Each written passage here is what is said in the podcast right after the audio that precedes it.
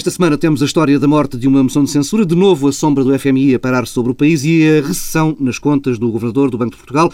Já lá iremos à moção. Antes, o regresso dessas três letras, FMI ou BCE, para o caso pouco importa. Teixeira dos Santos foi a Bruxelas na segunda-feira a apelar a uma resposta europeia eh, e urgente à crise do euro, mas acabou por ficar isolado com o ministro alemão das Finanças a dizer que os mercados estão estáveis, ou seja, dizendo na prática que a crise é um problema português. Entretanto, na quinta-feira, a Reuters citava uma fonte europeia para afirmar que o plano de resgate de Portugal está pronto, a avançar, e que esse é já um cenário certo para os mercados e também para os ministros europeus das Finanças. Aliás, a Reuters até colocava uma data nesse resgate, abril.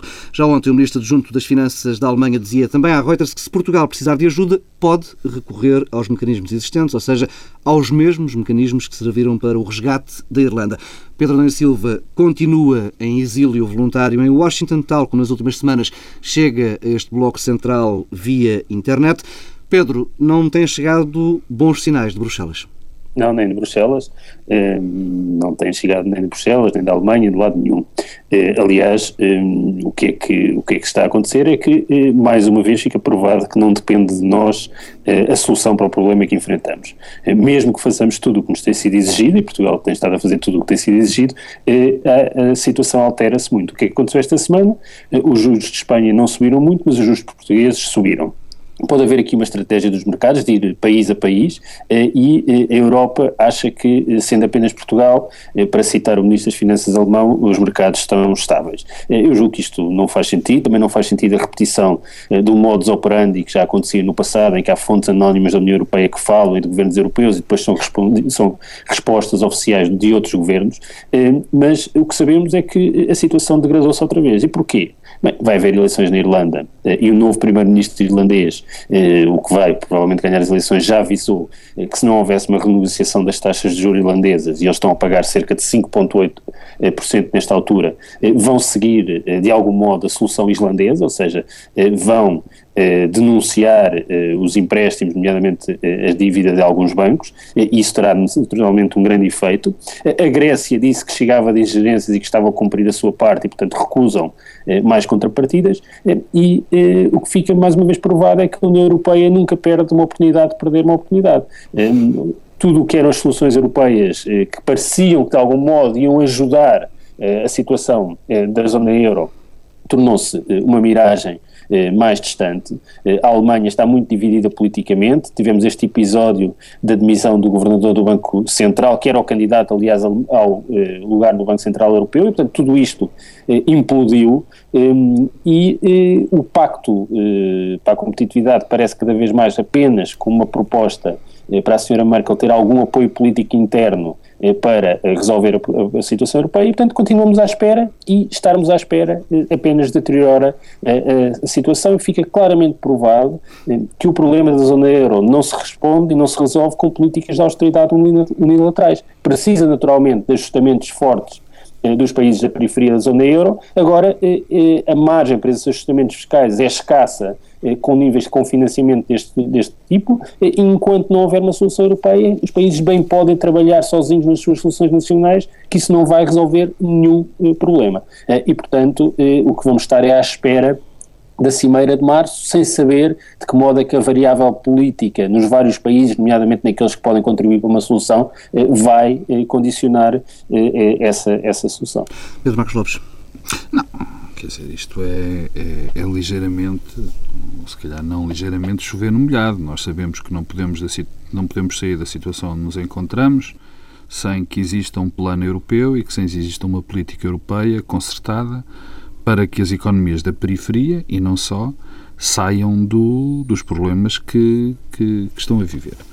E, correndo o risco de me repetir, nós temos que ter noção de que uma política violenta da austeridade pode ter um efeito ainda pior dentro das economias europeias, particularmente dentro da economia portuguesa. Uhum.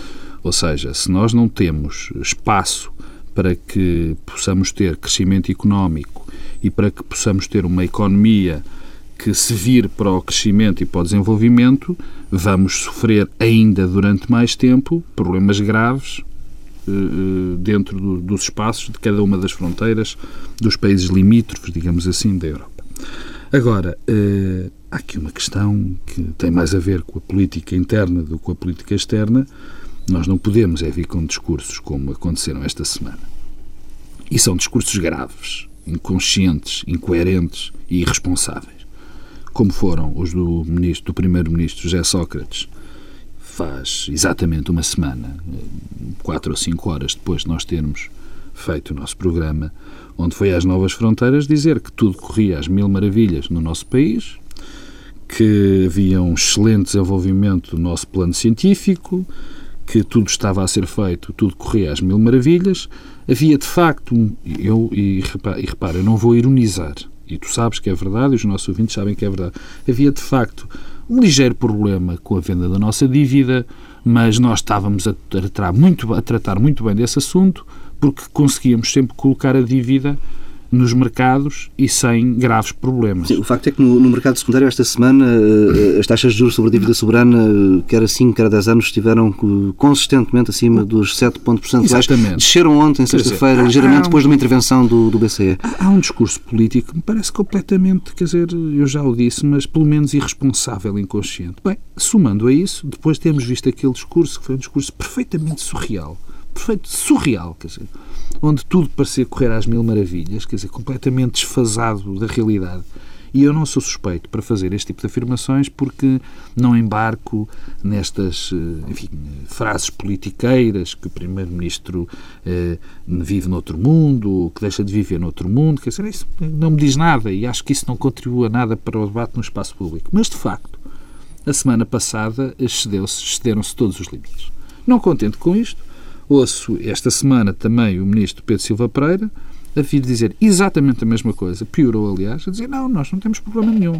O problema é todo europeu. Quer dizer, e o Pedro, António Silva disse muito bem, e eu comecei por dizê-lo também, que é evidente que nós não saímos deste buraco sem a ajuda europeia, mas há que ter o mínimo de consciência e o mínimo de consciência de, daquilo que se passa internamente. Quer dizer, isto não faz sentido voltar a ter esse discurso político. Andamos sempre a dizer que o mundo muda, muda, muda. Realmente o mundo tem mudado.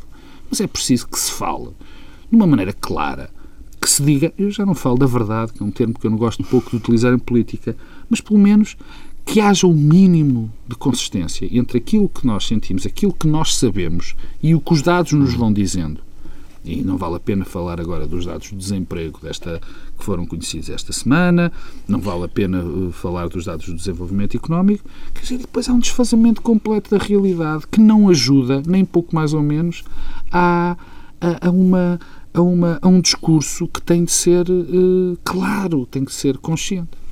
Pedro Nunes Silva, o Pedro Marcos Lopes já deu o salto para dentro de fronteiras. Uh, como é que te parece que o Governo vai reagindo? Não, oh, oh, desculpa, Pedro. Quer dizer, eh, eh, que, que, fique claro este aspecto. Eu não dei o salto para dentro das fronteiras. Nós estamos perfeitamente conscientes. E só quem quer fazer política, enfim, com uma grande componente demagógica, é que vem aqui, ou que vem a qualquer espaço dizer que os males são todos aqui concentrados no país e que isto é tudo um drama e que isto é tudo culpa deste hum. governo, é tudo culpa de Portugal e tudo mais. Não é isso. Isso que fique claro. Agora, o salto que é dado para Portugal é de pelo menos haver um discurso que faça, que seja coerente. Olha, olha, Pedro, aí vai disto. O discurso do Pedro, que acaba de dizer, quer dizer, que, seja, que haja o um mínimo de realismo uhum. e que haja o um mínimo de consistência política no discurso. Peço desculpa, Pedro. Pedro Silva. Não, eu, eu queria, em primeiro lugar, dizer que a questão não é de ajuda europeia é um problema da arquitetura institucional da zona euro. É uma coisa diferente. Não é como se a Europa tivesse de ajudar os países. Uhum. É uma questão de resolver um problema eh, da zona euro que tem déficits eh, visíveis na sua arquitetura institucional. Agora, eh, dito isto, há uma dimensão naturalmente nacional na crise, nas especificidades da crise e no modo como a crise tem sido gerida politicamente, ou seja, no discurso que o próprio governo faz sobre a crise e o auxílio externo. Há uma coisa que nós sabemos: eh, eh, nenhum partido no poder eh, neste momento tem muito melhores resultados nas sondagens do que o governo português. Portanto, há aqui um problema de todos os países e todos os governos. Provavelmente o português é o que tem melhor, aliás, diga-se de passagem. Dito isto, agora, agora dito isto, o governo tem gerido mal todas, eh, todas, aliás, o governo, do ponto de vista eh, da gestão política, e menos até do lado das políticas, das respostas nas políticas que têm dado à crise, na gestão política tem gerido mal a crise desde o início. De uma maneira o governo, o governo, agora, esta questão do resgate financeiro, tornou isto numa questão de vida ou de morte. o que, a meu ver, não faz sentido. Bem, não faz sentido porque nós nunca discutimos seriamente se a solução do fundo é melhor ou pior do que aquela que nos encontramos. A verdade é que a Grécia e a Irlanda continuam a pagar taxas de juros altíssimas. Uhum. Isso eh, torna eh, a questão eh, duvidosa, no mínimo. Ou seja, eu não sei se há vantagem em nós eh, recorrermos a um fundo para estarmos a pagar umas taxas Ora, é ligeiramente inferiores àquelas a que estamos a pagar em nós mercados. E, portanto, eh, eu acho que esta discussão também tem de ser feita e não, não é feita. Mas, Pedro, não, não começa a ser uma discussão um pouco vazia numa altura em que já se sabe que o Banco Central Europeu, por exemplo, detém a esta altura 15% da dívida pública de Portugal. Isto já pois, é ajuda externa a sério, não é? Pois, já é, não sei se é. Bem, ainda assim não, são, não é tanto como o Dr. Pedro Passos Escolho disse na entrevista que deu. Uh, já agora, eh, o governo eh, tornou isto uma questão de vida ou de morte. e o que sabemos é, bem, se o governo cumprir o déficit, teremos uma recessão. Se o governo não cumprir o déficit, Também. teremos ajuda e teremos uma recessão à mesma. E o problema é que fazer depender tudo de vir ou não o FMI, mas não é o FMI, quando na verdade Portugal pouco pode fazer, porque nos últimos tempos o que temos assistido é a variação no juro da dívida portuguesa, tem dependido pouco de ações do governo português ou do que quer que seja que nós façamos. Mas é que se tem posto nesse lugar, Pedro. É o, é o, peço, peço desculpa de te interromper. É o, é, o, é o governo que se tem posto nesse lugar. Mas é isso ninguém... que eu estou a dizer. Ah. O governo contraiu um conjunto de responsabilidades e, tornou isto uma questão de vida ou de morte, quando na verdade não depende da ação do governo português, nem do governo espanhol, nem do italiano, nem do belga, nem do irlandês, nem do grego, a partir de certa altura, fazer o que quer que seja eh, que melhore ou deteriore a situação. E, portanto, nós não podemos ter ao mesmo tempo um discurso sobre a necessidade da Europa fazer alguma coisa e dizer que há, aqui um problema europeu da zona euro e da arquitetura institucional, fazer tudo o que nos é pedido em termos de ajustamentos orçamentais e depois dizer que depende de Portugal e que o governo é capaz fazer com que o fundo venha ou não venha. Isto faz com que o governo esteja sistematicamente a contrair responsabilidades e a, do, e a tornar a crise doméstica. No sentido em que eh, torna-se uma crise portuguesa. Eh, e o discurso eh, de desvalorizar sistematicamente eh, eh, a envolvente externa, quando ela é muito negativa, faz com que o governo esteja a internalizar e a contrair responsabilidades que, em última análise, não são suas. E essa descoincidência, essa, essa, essa desadequação do discurso do governo eh, acaba por se virar contra, contra o primeiro-ministro e contra o governo, e é difícil de compreender, porque, na verdade, depende muito pouco da ação do governo português fazer algo mais para além daquilo que está a ser feito, ajustamentos brutais eh, do lado da despesa e também do lado da receita. Bom, eu tenho, eu tenho, pelos vistos, mais respeito pelo, pelo governo português e pelas atitudes e mais consideração, acredito mais no tipo de respostas que o governo português está a dar do que o próprio Pedro Adão e Silva, quer dizer, que não tinha nada que, que achar ou deixar de achar, na minha opinião. Eu não tenho nada a deixar de achar ou achar ou deixar de achar que o Pedro está a dar uma resposta melhor ou pior, mas eh, de facto eu tenho mais consideração. E quando, se eu me puser no lugar que é o meu, de português comum, e ouvir todos os dias o governo dizer que eh, que se o FMI vier, que se o BCE vier, é uma derrota para Portugal, uhum. eu só me resta acreditar minimamente no governo e dizer que se por acaso vier é uma violenta uh, derrota para o governo. Eu não tenho outra solução. Eu não tenho tanta, tanto conhecimento dos dossiês como com certeza o governo. E se o governo vem sistematicamente dizer que nós vamos conseguir, nós vamos fazer, nós vamos prosseguir o caminho certo, e se nós prosseguirmos esse caminho, não, há, não necessitamos de ajuda nenhuma, só me resta acreditar. Mas a questão é que por Só muitos, me resta acreditar. muitos indicadores Agora, que apareçam aí mais ou menos simpáticos, me, os números me, continuam muito altos. Claro que sim, mas se eu me puser do outro lado e pensar e for um bocadinho cético, primeiro, primeiro ponto, e quero que fique claro, como português, como sei que o Governo tem mais dados do que eu, eu tenho que acreditar que o Governo está a fazer todos os esforços. Aliás, o próprio líder da oposição diz, não, eu acredito que o Governo está a fazer todos os esforços, mas se não os fizer, a culpa é dele. Isto não é o discurso da, da oposição. Hum. Isto é o discurso do governo. Não é o discurso da oposição. E o pior, e o que me espanta, que é um bocadinho na linha do que disse o Adão e Silva, o que me espanta é este discurso patrioteiro, populista e sem sentido que o governo faz sistematicamente, como se houvesse uma luta entre Portugal e o resto da Europa. Há uma luta feroz entre Portugal e o resto da Europa. E nós, qual aldeia do Asterix, não é? Vamos conseguir resistir a tudo e vamos conseguir vencer os europeus, os romanos, que neste caso são os europeus. Que é um discurso que, não faz, em termos políticos, não faz qualquer tipo de sentido. em termos de estratégia ou tática política. Na minha opinião, o Governo, pelos vistos, acha que não. E o que me custa é quando vejo o Governo e o Partido Socialista dizer que o PSD e a oposição está mortinha, segundo as palavras do PS, que venha o FMI ou o Banco Central Europeu, quando é o próprio governo, quando é o próprio governo que passa essa imagem. O PSD, na minha opinião, seguisse uma linha estratégica, enfim, que eu acharia mais coerente e dizer não, nós não estamos a pedir nada. Quem está a dizer, quem está a dizer que a culpa, que os resultados são completamente dependentes da ação do governo, é o governo. Não somos nós. Isto é que é grave, quer dizer, porque a dada altura é, é, jogar por um lado e pelo outro. É jogar por um lado e pelo outro, porque o governo, às segundas-feiras, diz: não, não, não, não, isto é culpa toda da Europa.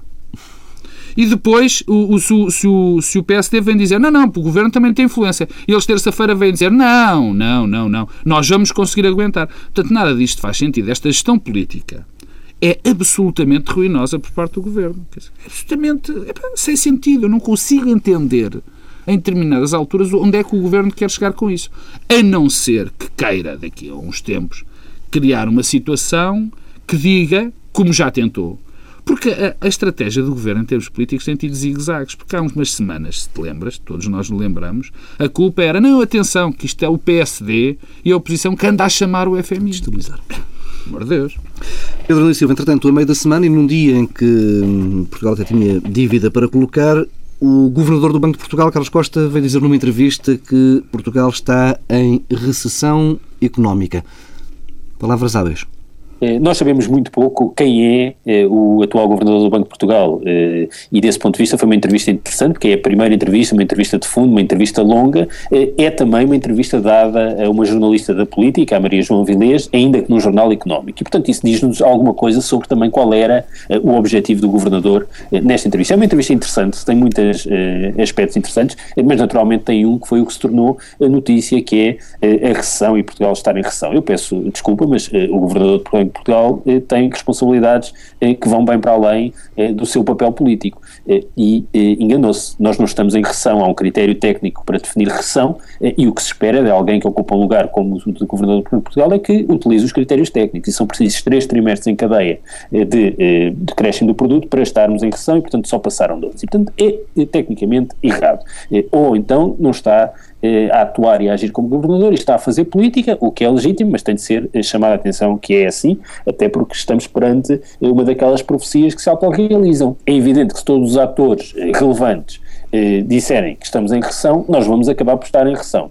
E, e aliás, já que estamos a falar de previsões talvez fosse boa ideia, eh, por exemplo, eh, o Banco de Portugal explicar o falhanço sistemático das suas previsões sobre o comportamento do produto. Eh, é que não podemos estar sempre com um discurso sobre o irrealismo e os discursos delirantes do Primeiro-Ministro do Ministro das Finanças e depois, passado um ano, quando a realidade afinal até ultrapassa o otimismo eh, dos eh, atores políticos, eh, nada a ser dito sobre as instituições que falharam totalmente todas as suas previsões. E, portanto, eu acho que não faz sentido gerir expectativas e há um lado na economia que tem a ver com a gestão de expectativas do modo pessimista. Acho que não, não é um contributo, já temos problemas suficientes e os nossos problemas são muitos para estarmos eh, a somar eh, eh, isto tudo. Agora, há outras coisas interessantes que ele disse, eh, disse eh, em relação eh, ao exercício orçamental que estamos a fazer que é de enorme risco, eh, mas que eh, todas as forças têm de estar conscientes de que ninguém tira nenhuma vantagem se não cumprirmos os nossos objetivos orçamentais. Eu acho que isto é uma mensagem muito importante, eh, mesmo para quem tem legítimas ambições de ir para o poder político. E depois dá duas notas sobre o Ministro das Finanças que, a meu ver, são de sinal contrário, mas ambas relevantes e que tocam num ponto fulcral. A primeira é quando diz Teixeira dos Santos fez um trabalho importante até 2007, sobre o período 2008-2009 só ele pode explicar. E na verdade nunca explicou. Mas também diz que, eh, enfim, ele tem de levar este barco a bom porto agora eh, e diz, aliás, no elogio eh, a atitude do Ministro das Finanças, que aliás também associa à atitude do Primeiro-Ministro, eh, ele diz de si próprio que quando se levanta de manhã é como se levantasse sempre no primeiro dia, eh, mesmo que na véspera tenha tido grandes preocupações, mas julgo eh, que o Ministro das Finanças me supera eh, nessa atitude. E depois a mensagem para a banca, que também foi importante e não por acaso teve resposta rápida de Ricardo Salgado, quando disse que nesta altura a banca está sólida, capitalizada, mas é prudente reforçar os seus capitais e, portanto, a quando a distribuição de dividendos deveria ter havido uma preocupação grande com o reforço de capitais, que esta é a altura para reforçar capitais, porque nós falamos sempre do problema do Estado da dívida pública, mas provavelmente até maior do que o problema do Estado da dívida pública é aquilo que se passa no sistema bancário português.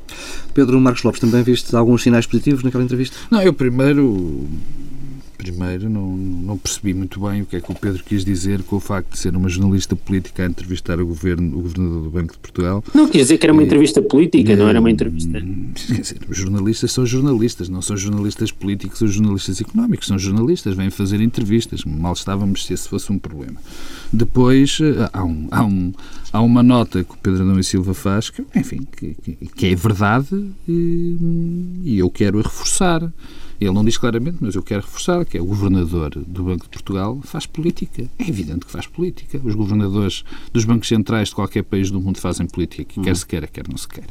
Portanto, isso para não, mim é mas eu, oh, oh, Pedro, desculpa lá, eu disse isso, eh, acho legítimo, mas, mas tem, é preciso é que as pessoas percebam que é isso que se passa. Não é como não, se houvesse um discurso técnico, Pedro, neutro eh, e, e, e, quer dizer, esterilizado eh, dos governadores. Não é verdade.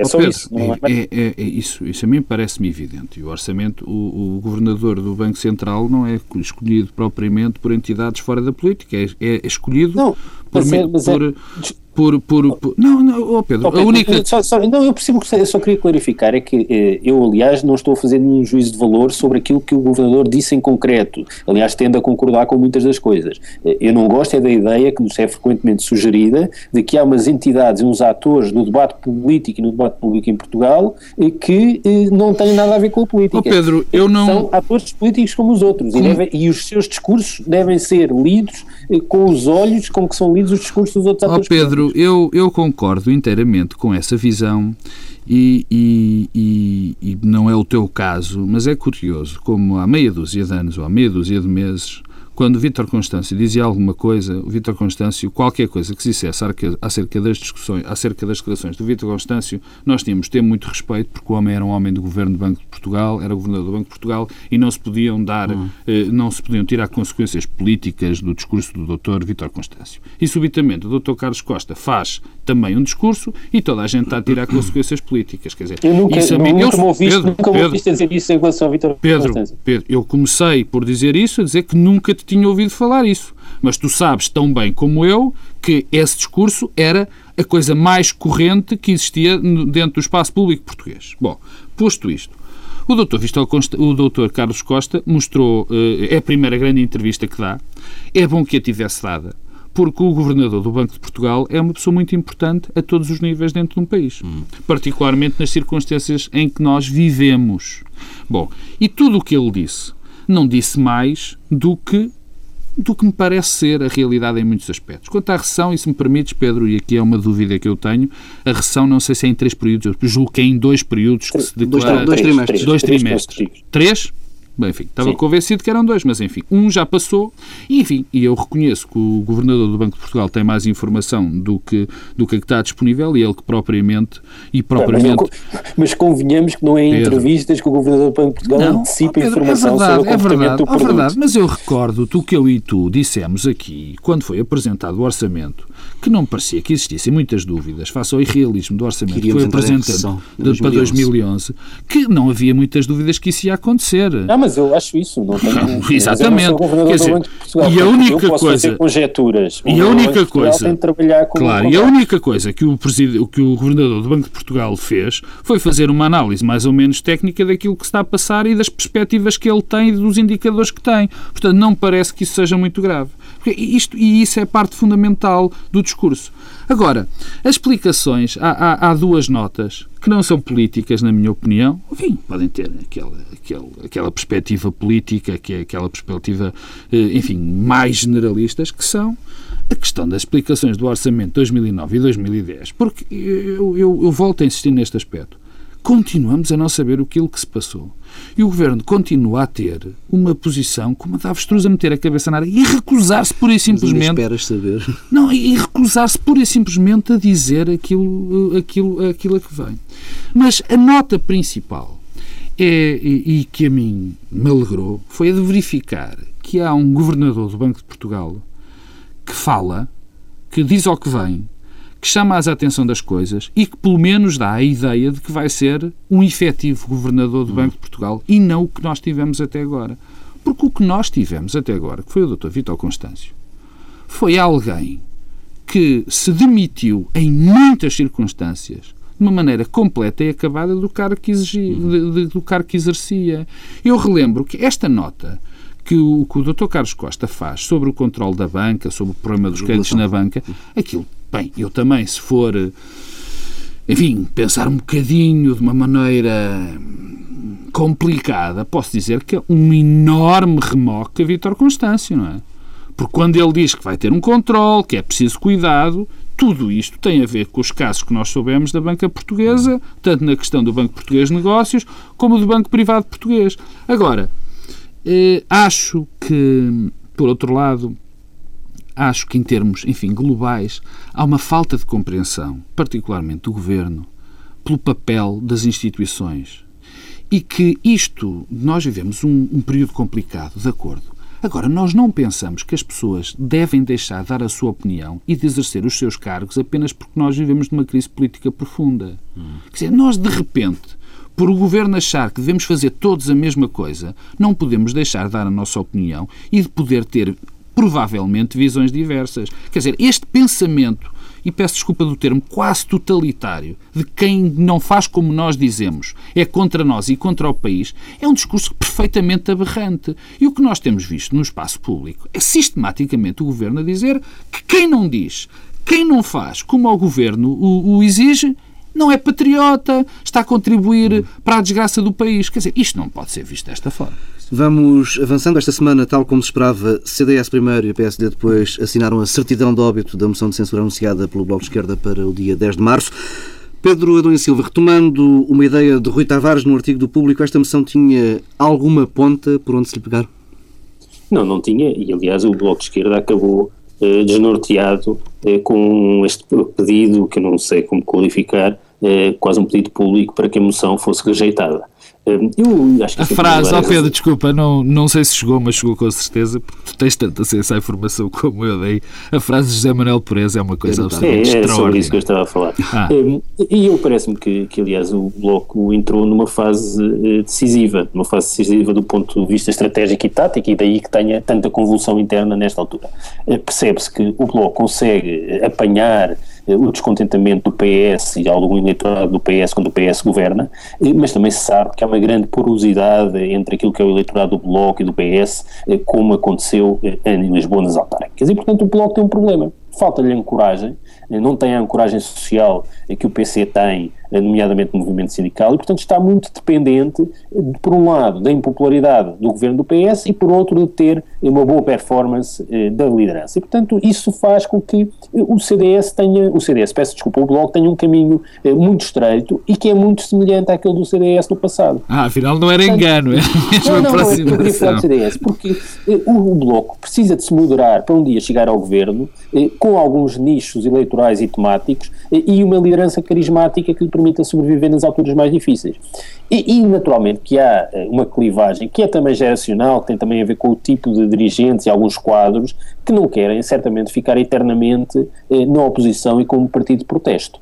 E, ao mesmo tempo que há do lado do eleitorado eh, uma enorme expectativa, porque o eleitorado eh, do Bloco de Esquerda não se revê em discursos como aquele que ouvimos a semana passada, já depois do nosso programa, a, dizer, a comparar Portugal e ao Egito e a dizer que os nossos desequilíbrios eram maiores que o do Egito e a apelar uma, uma insurreição nacional. O eleitorado não se revê nisso, o eleitorado do Bloco espera muito mais eh, que o Bloco seja uma espécie de verdes alemães, ou seja, uhum. eh, que sejam um partido moderado, e foi um partido que passou por muitas lutas internas eh, à imagem daquelas que o Bloco está agora a ter pela primeira vez com visibilidade externa, e que só as superou quando foi capaz de se tornar um partido de poder e do arco da governabilidade.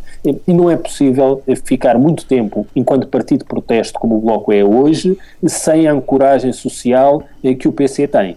E, portanto, eh, isso eh, é muito perceptível para algumas pessoas eh, que olham para o papel do Bloco na sociedade e na política portuguesa de outro modo, como o Rui Tavares, como o Daniel Oliveira e como muitos outros que chutaram para canto, mas que certamente têm uma visão diferente.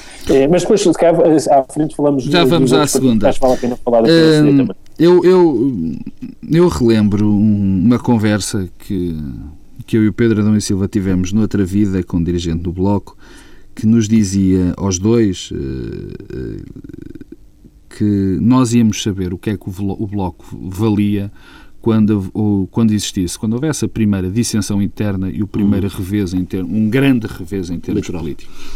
Em termos políticos, mais do que eleitoral, hum. em, em, termos políticos.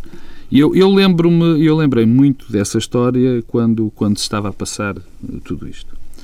E, e, o Bloco tem neste momento duas ou três coisas que, que, são, que, são, que já são antigas, mas que contam. A primeira é, na minha opinião, é que há uma grande distância entre o eleitorado, quem vota no Bloco de Esquerda, e a direção do Bloco de Esquerda. Uhum. Ou seja, o eleitorado do Bloco de Esquerda é, sobretudo, um eleitorado hum, descontente com algumas opções políticas do Partido Socialista nestes anos, digamos um, um eleitorado mais à esquerda, tem alguma gente que, desiludida com a linha ortodoxa do Partido, do partido Comunista Português, isto em termos muito gerais. Ora bem, mas sobretudo a massa, a, os, o grande número de votantes, na minha opinião, do eleitorado dele, do, do Bloco de Esquerda, é esta gente que vem do Partido Socialista. Uhum. E esta gente do Partido Socialista não tem, nem pouco, na minha opinião, mais uma vez, quero referir, nem pouco mais ou menos, a, não tem nem pouco mais ou menos os valores que tem a direção do Bloco de Esquerda a direção do Bloco de Esquerda, a, a, os grandes líderes do Bloco de Esquerda não acreditam na democracia liberal, como nós acreditamos, como acredita o, o, Partido Socialista. O Partido Socialista é um partido capitalista, é um partido atlantista, é um partido que acha muito bem que nós estejamos na NATO, portanto, é um partido europeu, hum. enfim, clássico, da esquerda clássica europeia. Bom, e os dirigentes do Bloco de Esquerda não são nada disto, não acreditam nesta, neste conjunto de valores. E aqui começa a grande dissensão do Bloco e que quanto mais tempo ela vai durando, mais ela se torna nítida. Por outro lado, há outra questão, e esta é uma questão muito mais estratégica, que tem a ver com os partidos que não querem poder, os partidos que fogem do poder, como o diabo foge da cruz, mais cedo ou mais tarde ficam perdidos porque ficam sem a sua própria razão de existência. A razão de existência dos, dos partidos é o exercício do poder. E o poder, e o, o, Bloco de Esquerda foge do poder e do exercício do poder como de uma maneira terrível, porque não consegue conviver com o facto de que isso causa moça e causa problemas ao eleitorado. Deixa-me só interromper, porque estamos a ficar mesmo, mesmo sem tempo e hum, ainda queria falar da entrevista de Pedro Passos Coelho à RTP, de, certamente que haverá mais moções para falar nos próximos tempos. Passos Coelho disse que, que diz isso? disse que um cenário de eleições antecipadas depende exclusivo do Governo e que o PSD vai estar muito atento, Passos afirmou ainda estar preparado para ser Primeiro-Ministro. Entretanto, eh, ontem, sexta-feira, depois de uma reunião entre eh, Passos Coelho e o Presidente do Parlamento Europeu, o Eurodeputado Paulo Rangel veio dizer que o PSD está preparado para governar e para fazer as reformas estruturais que o PS não está a conseguir fazer. Pedro Dom e Silva. Bem, não sei exatamente quais são, portanto, esse discurso em abstrato sobre as reformas eh, não quer dizer eh, nada, é um chavão como outro qualquer. Eh, o que eu acho curioso desta semana e do final da semana passada é que eh, Passos Coelho, eh, sem que eu consiga explicar ou perceber exatamente porquê, ficou na mesma posição em que se tinha colocado quando o Orçamento de Estado. Eh, nós hoje podemos perguntar se Passos Coelho quisesse ter tomado outra posição diferente daquela que tomou em relação à viabilização da moção de censura, podia? Eu diria que não, não podia, não tinha quaisquer condições para tomar outra decisão que não aquela que tomou. E por isso eu pergunto, porquê é que permitiu que, mais uma vez, eh, alimentar um tabu durante uns dias para depois dar a resposta que toda a gente esperava, quando podia ter encerrado a porta.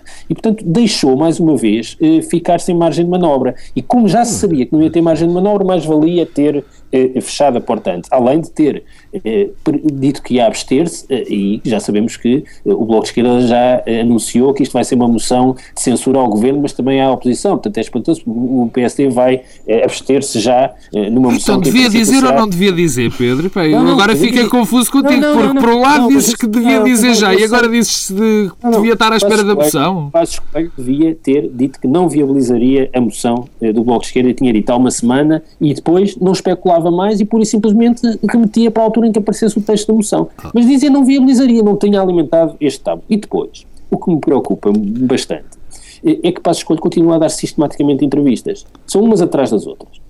E eh, o que é que as entrevistas servem? De cada vez que Passos Coelho viabiliza eh, o governo, parece que precisa de falar para os fiéis. Mas em vez de falar para os fiéis através dos canais do, do, do partido, a dizer: Bom, meus amigos, eh, ainda não é a altura de irmos para o pote, para parafrasear a expressão fantástica que usou na entrevista à RTP. Hum, eh, não, faz isso em público. Eh, o, o, líder da oposição, que é candidato a primeiro-ministro, só fala quando tem alguma coisa para dizer e só fala quando tem alguma coisa para dizer sobre questões substantivas de, de, das políticas. Não é para cenarizar ou para fazer exercícios táticos. E Passos Coelho aparece sistematicamente a fazer cenários e exercícios táticos. Há, há, uma, há, uma, eh, há uma frase eh, que eu gosto muito do, do velho, velho capitão eh, Mário Wilson, é que numa das vezes. Do teu capitão, do teu capitão. Do velho capitão, velho capitão Mário Wilson eh, não precisa de mais nenhum qualificativo. Numa das alturas em que eh, regressou eh, para treinar o Glorioso, dizia quem é treinador do Benfica arrisca-se a ser campeão nacional. E eu diria quem é presidente do PSD arrisca-se a ser primeiro-ministro. E, portanto, é bom que faça as coisas de modo a que possa ser um primeiro-ministro eficaz e eficiente. E o que nós sabemos é que Passos Coelho, de cada vez que fala não diz nada eh, e, e, fala demais. E, portanto, era melhor que Passos Coelho se resguardasse e que aparecesse só quando tem alguma coisa a dizer de relevante é, sobre as políticas. É, muito, é, sobre muito, isso, nada. É muito bom que tu tenhas citado o, o Mário Wilson, porque de facto. O capitão, o velho capitão. É muito bom que tenhas citado o Mário Wilson, porque de facto o Mário Wilson representa eh, um passado glorioso do teu clube, de facto, mas é uma coisa já tão antiga que já quase nem, nem passa a cores na televisão, já só passa a preto e branco. Mas isso é outra história. Mas, mas de facto facto revela, revela aquilo que, que tu disseste. Quer dizer, porque há duas outras coisas que eu francamente não percebo, Pedro. E, e é o seguinte: eu não percebo que tabu o Pedro Passos Coelho fez. A moção de censura é, é proposta a uma quinta-feira e há uma marcada uma reunião terça-feira da Comissão Política do Grupo Parlamentar e logo a seguir a essa, grupo parlamentar, essa reunião do Grupo Parlamentar foi comunicada ao país a decisão do PSD. Portanto, eu não sei que tabu. Quer dizer, o fim de, um tabu chega, um fim de semana chega para definir um tabu? Bem, não me parece. E depois há outra coisa que, a bem daquilo que eu vi na entrevista de Passos Coelho, se houve pessoa na televisão que não fez qualquer tipo de cenarização, foi o Pedro Passos Coelho. Cada vez que lhe perguntavam, ele dizia: Desculpe, eu não vou fazer cenários. Passou a entrevista a fugir disso. Passou a entrevista a dizer que não falava de possíveis moções, de possíveis isto e de possíveis aquilo. Agora, isso a mim parece-me claro. Há uma coisa que eu te posso dar razão. Então serviu exatamente para quê? Não, há uma coisa, se me das licença, há uma coisa que eu te posso dar razão. Eu também acho que os líderes, da, os líderes políticos não são só os líderes da oposição.